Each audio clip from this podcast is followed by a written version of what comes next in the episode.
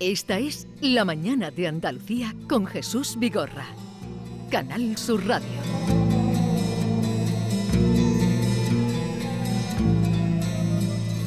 Y como es jueves, ustedes saben que tenemos cita con Javier Pérez Campos, los misterios de aquí, de allá, de Al-Ándalus, de más allá.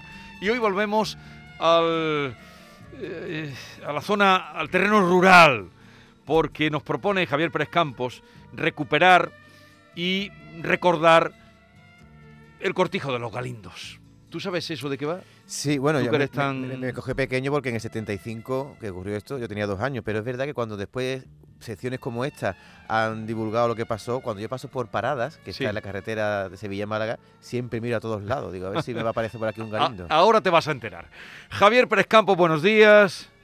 Hola, ¿qué hay? Buenos días, Jesús, ¿cómo estáis? Bien, bien, bien. Eh, eh, David me acompaña hoy, David Hidalgo, que está muy interesado en saber qué pasó en aquel cortijo que era un, eh, pues un terreno fructífero y un 22 de julio de 1975, Paradas, Sevilla, una tarde de calor insoportable, uno de los días donde la calima hace estragos, unos 50 grados a la sombra, algo pasó y, la realidad es que todavía no sabemos exactamente eh, quién fue el autor material de aquellos crímenes. Cuéntanos, te escuchamos.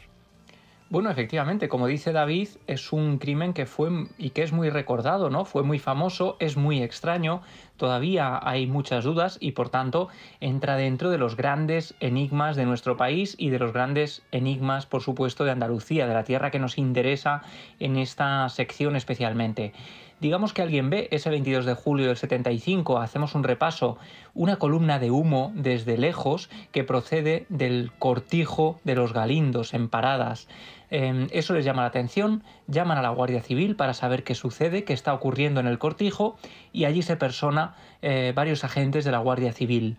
Lo primero que encuentran es el cuerpo de Parrilla, el tractorista. Eh, él parece haber huido por el patio del cortijo hasta que alguien le disparó a bocajarro con una escopeta. Esto hace que las balas le rompan los huesos de los brazos y por esos orificios va sangrando hasta derrumbarse y morir, hasta quedar en el lugar exacto donde lo encuentran los agentes de la Guardia Civil. Em, ellos van avanzando eh, y lo que van descubriendo es terrorífico. Encuentran, por ejemplo, una escena con varios restregones de sangre, huellas de pies marcadas con ese elemento, manos también sangrientas en las paredes.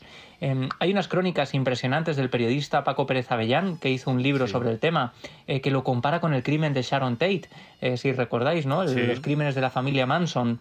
Eh, bueno, unas escenas terroríficas, porque además cuando la Guardia Civil entra en el cortijo, después de haber encontrado al tractorista, después de todos estos rastros de sangre por todas partes, aparece el cadáver de Juana, una mujer eh, que aparece dentro de una habitación cerrada con un candado. Todo esto parece como un gran puzzle cuyas piezas complican cada vez más la investigación, ¿no? Un cadáver dentro de una habitación cerrada con candado, el asesino le ha golpeado el rostro con una herramienta agrícola hasta dejarle la cara como una máscara completamente irreconocible y la humareda, esa humareda que había llamado la atención de algunos vecinos, viene del pajar. Allí llega la Guardia Civil y se encuentran entonces los cuerpos de Asunción y de José, eh, quemados en una pira de fuego alimentada con gasoil y los cuerpos completamente reducidos, casi como muñecos, dicen algunos periodistas, por los efectos calcinadores del, del fuego. ¿Quién falta? Falta Zapata, el capataz, el capataz del cortijo que no aparece por ningún sitio y evidentemente los, los periódicos empezarán pronto a señalarle como el culpable de ser el causante de toda esa escena del crimen. Él los ha matado, ha matado a esos trabajadores y se ha dado a la fuga. ¿Qué sucede? Los marqueses de Griñán, los propietarios del cortijo, son informados en ese momento de que ha ocurrido algo terrible en ese lugar. Ellos piden al, al administrador que se quede dentro del cortijo para evitar que nadie entre, que nadie pueda manipular ninguna prueba. Y allí, en ese escenario lleno de sangre, intentando resolver el crimen, hay varias personas que llegan a dormir en el interior. Es más, la primera noche, cuando todo sucede, llaman a un cortijo cercano en el que están cuidando al hijo del marqués, que tiene 15 años. Y nos lo cuenta él mismo, el hijo del marqués, Juan Mateo Fernández de Córdoba, nos relata cómo es esa primera noche en la que se entera de todo lo que ha sucedido. Aquel fue el día más hasta hoy día y espero que no haya nunca nada peor en mi vida, porque aquel día fue el más terrorífico que yo he vivido, aquella noche, porque fue una noche donde al cabo de la hora miraba el reloj y había pasado un minuto. Eh, fue eh, tremendo. Estábamos en la finca de la sierra, eh, mi hermano mayor Borja y mis dos hermanos gemelos, chicos que tendrían 11 años o 10 años, yo tendría 15 y mi hermano 17, estábamos con la, asistenta y, él cuando fue a coger el teléfono, que ya estamos todos, cada uno en nuestras habitaciones, pues, pues vio a alguien pasar también por unas ventanales muy grandes que hay en la finca, en el salón, y cuando fue a coger el teléfono, cogió el teléfono y, lo que le, le, dijo a mi padre fue aterrador para él, porque fue meterle el miedo en el cuerpo. No abráis a nadie la puerta, aunque sea yo quien esté eh, eh, diciendo que abráis, no me abrís. O sea, él, no comprendía nada, eh, dijo que había habido muertes y, incendios y muertes en los Galindos, para que mi padre me diga con 15 años que coja la escopeta de, calibre 12, que le meta dos cartuchos, que duerma con ella, que si está el rifle del 22 también, que durmamos todos juntos en una habitación, que cerremos las ventanas. Escalofriante lo que, lo que le dijo el padre al hijo, pero esta declaración eh, es reciente, ¿no?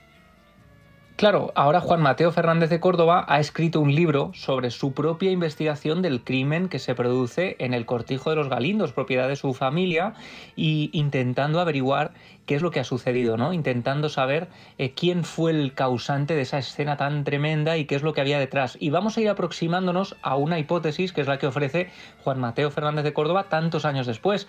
Pero fijaos, es que en el crimen se producen después unas escenas que son realmente impactantes, como por ejemplo, y absolutamente impensables, yo creo, Jesús David, que os sorprenderá saber que esa noche, cuando llegan, por ejemplo, periodistas de televisión española y de otros medios de comunicación, junto a la Guardia Civil quieren grabar un reportaje para el telediario y como consideran que las escenas son tan impactantes, deciden limpiar la sangre de las habitaciones para no afectar al espectador, con lo cual hacen desaparecer huellas y otras pruebas, esto que hoy sería absolutamente impensable, ¿no? Eh, actuar así en una escena de un crimen. O sea, los propios pues periodistas con un trapo limpiando la sangre.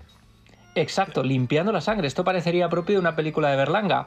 Y, deciden limpiar porque, claro, es demasiado impactante para el espectador. Lo que sucede, bueno, las autoridades van buscando, fijaos cómo debía ser aquello, que incluso había rastros de sangre sobre algunos girasoles y ahí van buscando por si aparece algún cadáver más. Zapata, como digo, el capataz sigue siendo el, el, ojo del huracán, digamos, ¿no? El causante aparentemente para todo el mundo de esos crímenes, pero claro, al tercer día aparece escondido su cadáver. Es Zapata, con las cervicales destrozadas, ha sido golpeado de manera brutal con una herramienta agrícola conocida como el pajarito, que tiene unos ganchos, con la que mataron también a su mujer. Y además, eh, bueno, hay una horca de recoger el heno que le han clavado por la espalda y sale a través del estómago. Parece todo la escena de una película de estas gore que están tan de moda hoy en día, pero en aquel momento era un crimen realmente brutal. Según el estudio forense, aunque Zapata es el último en aparecer, en realidad fue el primero en morir. Con lo cual, si recapitulamos, tenemos cinco cadáveres con cuatro muertes diferentes, con un ensañamiento brutal y, por cierto, no falta nada en el cortijo, no es un robo, em, no hay nada que haga pensar en que alguien se ha colado para, hacer desaparecer algo que hubiera allí escondido. Em, lo que sucede es que en el año 95 el crimen prescribe y además, casualidad o no, el sumario desaparece del juzgado de Marchena, lo cual hace enturbiar aún más em, todo el caso y la sombra de si hubo o no hubo conspiración. Vamos a escuchar de nuevo a Juan Mateo Fernández que contaba en Cuarto Milenio cómo fue la visita al lugar tiempo después, pocos días después de eh, producirse y de aparecer los cuerpos. Cuando llego con mi padre y don Antonio, que, durmieron aquella noche ya en, eh, después de dormir en Los Galindos, la primera noche durmieron en Majanimar y yo les pedí que ir con ellos al, cortijo y, estaba toda la sangre todavía fresca. Y entonces en la entrada de la puerta de, de la casa de Zapata se entraba por un pequeño pasillo había un despacho que tenía, el despacho Zapata lo utilizaba pues para sus apuntes y sus cosas. Y ahí partía también con mi padre. Y en ese y en esa entrada, en ese hall de entrada, hasta la puerta ya de su vivienda, de su casa, había muchísima sangre. Eh, se veían los pies marcados, las huellas de los pies, pero lo que me impresionó de verdad fue lo que acabas de decir, las manos ensangrentadas en la pared blanca y eran las manos de José, igual que las pinturas rupestres. Sí es cierto que eso me ha impactado. Bueno. Y la hipótesis eh, que más eh, verosímil bueno, tenemos varias posibilidades, ¿no? En ese momento se trata de un crimen sin resolver, nadie sabe qué es lo que ha sucedido y hay varias hipótesis. Eh, una de las, más, de las que más se repitió en la prensa es que un grupo de legionarios tenía una plantación de marihuana cerca y hubo ahí una serie de problemas, se habló de un ritual satánico, se habló de un extraño vagabundo que me merodeaba por la zona y que había sido visto tiempo atrás y que quizá había enloquecido por ese calor extremo. Em, los periodistas, además, empiezan a obsesionarse con el tema. Como digo, el gran Paco Pérez Avellán, el gran periodista de sucesos de este país, se mete a fondo. Claro, es un, referente, ¿no? y publica un libro sobre el tema. Y curiosamente también, muchos de estos periodistas empiezan a recibir amenazas telefónicas. Y uno de ellos fue precisamente Pepe Fernández de Radio Sevilla, que había denunciado a través de, sus programas la extrañeza de la investigación en diferentes medios y empieza a recibir una serie de llamadas. Vamos a escuchar al propio Pepe cómo contaba en qué consistían esos toques de atención que él recibió. Confío, como muchos de mis entrevistados han señalado, en que esto se aclare, porque qué duda cabe que no es un crimen perfecto. Y otro dato, estamos justo en el escenario donde apareció el último cadáver, el cadáver de, de eh, Zapata, que murió el primero. Es decir, eh, si los, los telespectadores están viendo perfectamente que esto está prácticamente como estaba entonces, es decir, que aquí si está la Guardia Civil y está la Policía Municipal investigando, es lógico que aquí se vea un cadáver por unas pacas de paja que le pongan encima. Son algunas contradicciones que supongo que el juez las tendrá investigadas o la investigará, no sé, el juez nos dijo que iba a seguir investigando, que iba a seguir para adelante y que quedan cosas por hacer, pues que se hagan. Y al día de hoy, Mm, aludía Pepe Fernández a que no sería un crimen perfecto, pero hasta el día de hoy, si no perfecto, desde luego sin esclarecer. Sí, y sin culpables, sin nadie que cumpliera condena por esas escenas tan tremendas. Eh, Pepe Fernández decía después que había recibido algunas llamadas telefónicas eh, muy extrañas, a veces por la noche le despertaban. Y lo que sucede es que Juan Mateo Fernández, el hijo de los marqueses, eh, decide investigar, ¿no? Él decía que este tema es un tema familiar, un tanto tabú, y un día le preguntó a su abuela, oye, ¿Y si mi padre, el marqués, eh, pudo haber tenido algo que ver? Porque es muy extraño que todo ocurriera en su cortijo, que no hubiera mm, ningún culpable. Y la abuela le da una respuesta tremenda, ¿no? Una respuesta absolutamente inesperada. Le dice, si tu padre eh, no fue el asesino, tuvo mucho que ver. Él empieza a investigar, eh, Juan Mateo, para este libro que se ha publicado hace, hace unos meses eh, sobre el cortijo de los galindos, y al final termina descubriendo una trama que parece propia de una ficción de, cualquier plataforma, y es que todo tiene que ver, parece ser, según cuenta él, sus sospechas, con un problema agrícola en una cooperativa que sería un escándalo para el marqués, eh, que había estado desviando varios millones de pesetas y del que el capataz Zapata tuvo conocimiento, ¿no? Zapata tiene conocimiento de una trama de desvío de dinero de varios millones de pesetas y ¿qué pasa? Que cuando el marqués se entera de que Zapata es conocedor de esto, envía a un grupo de sicarios para intentar callarlo. En principio, estos sicarios solo iban a darle una paliza para atemorizarlo, para hacerle callar, pero claro, quizá por el calor excesivo, por la tensión, por lo que fuera, terminan matándolo. Juanita, la mujer del capataz, ve la escena, ve la discusión y la matan también con varios golpes en la cara para intentar silenciarla y que no haya testigos. Y empieza así una escena de sadismo inexplicable, porque los ayudantes del sicario arrastran el cuerpo de Zapata, que es como un enorme brochazo de sangre en el suelo para intentar esconder el cuerpo, y deciden acabar finalmente con el resto de, testigos y generar un ambiente de caos con fuego incluido para intentar confundir a las autoridades. Y por eso hacen una escena tan macabra. Eh, desde luego es una hipótesis muy interesante, no se puede probar, pero es una de las últimas investigaciones que se han llevado a cabo y además hay que decir algo muy interesante y es que durante mucho tiempo en casa de Juan Mateo y de su padre recibían también llamadas telefónicas en las que se escuchaba caer una moneda. Y dice eh, el hijo del marqués que cuando muere su padre, esas llamadas desaparecen. Esas llamadas que eran como si alguien les estuviera recordando que sabía, lo que había sucedido y estuviera quizá extorsionándolo, ¿no?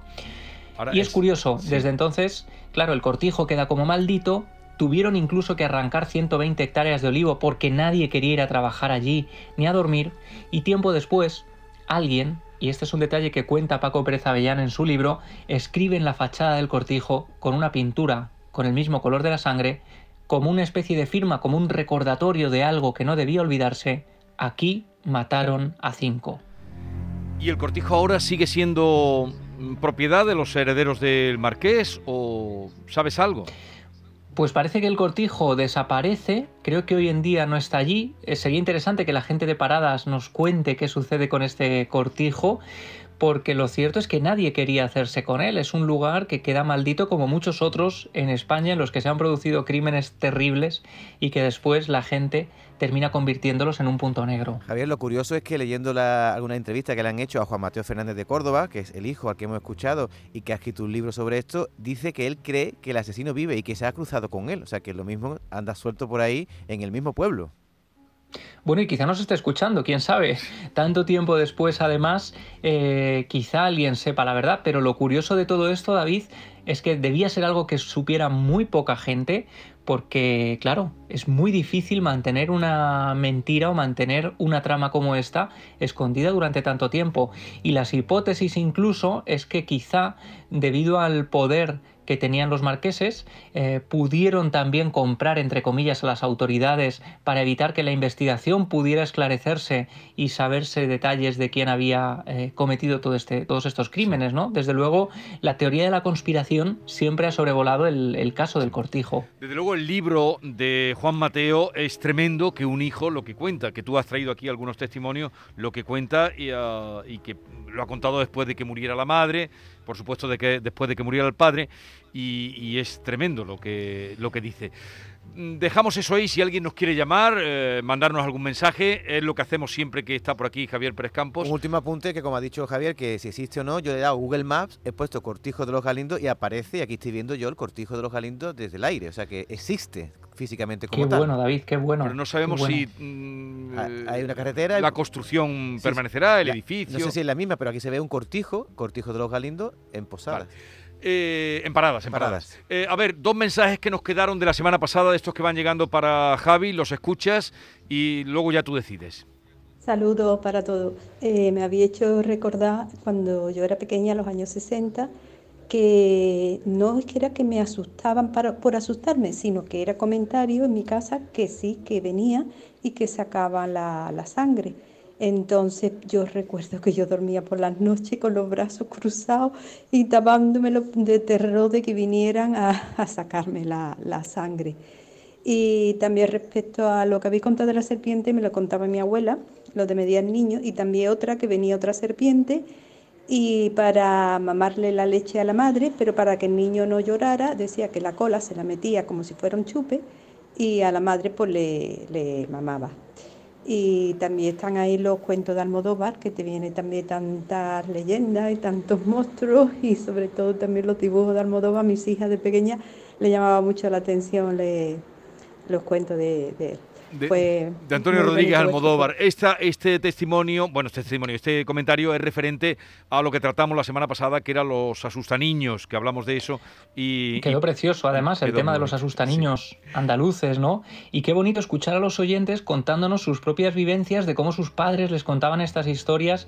Y es que hablamos, ¿os acordáis? De algunas leyendas que tenían que ver con serpientes que medían niños para saber si se los podían comer, ¿no? A ver, otro testimonio más y vamos cerrando ya. Buenos días, Cristina de Sevilla. Buena parte de un chiste que he que me ha parecido muy gracioso y me he acordado de vosotros y de esta sección. Eh, a ver, en la calle Zaragoza de Sevilla, yo estudiaba en la escuela de arte y oficio, ¿no llama? ¿no? Escuela de arte y oficio. Y ahí era una casa preciosa con mármol y tal. Y siempre se decía que ahí habitaba algo, entonces incluso alguna vez hicimos una ouija, pero yo me quité de en medio. Me daba un poco de respeto, así que no sé si, si se podría investigar un poquito si ahí realmente ha habido algo o hay todavía. Ya la escuela está cerrada, no sé qué es hoy en día, pero está cerrada. Venga, gracias, buenos días.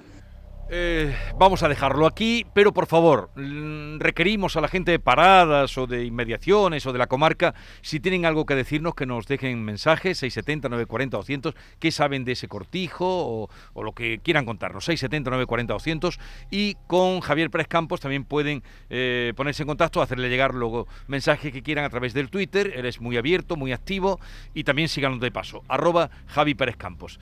Javier, un abrazo, dime, dime. De esta oyente ya contaremos Sí. cuando, cuando tengamos más tiempo, pero efectivamente en la antigua Escuela de Artes y Oficios de Sevilla se hablaba de la aparición de una monja y que tenía vinculación con el pasado, con la guerra civil.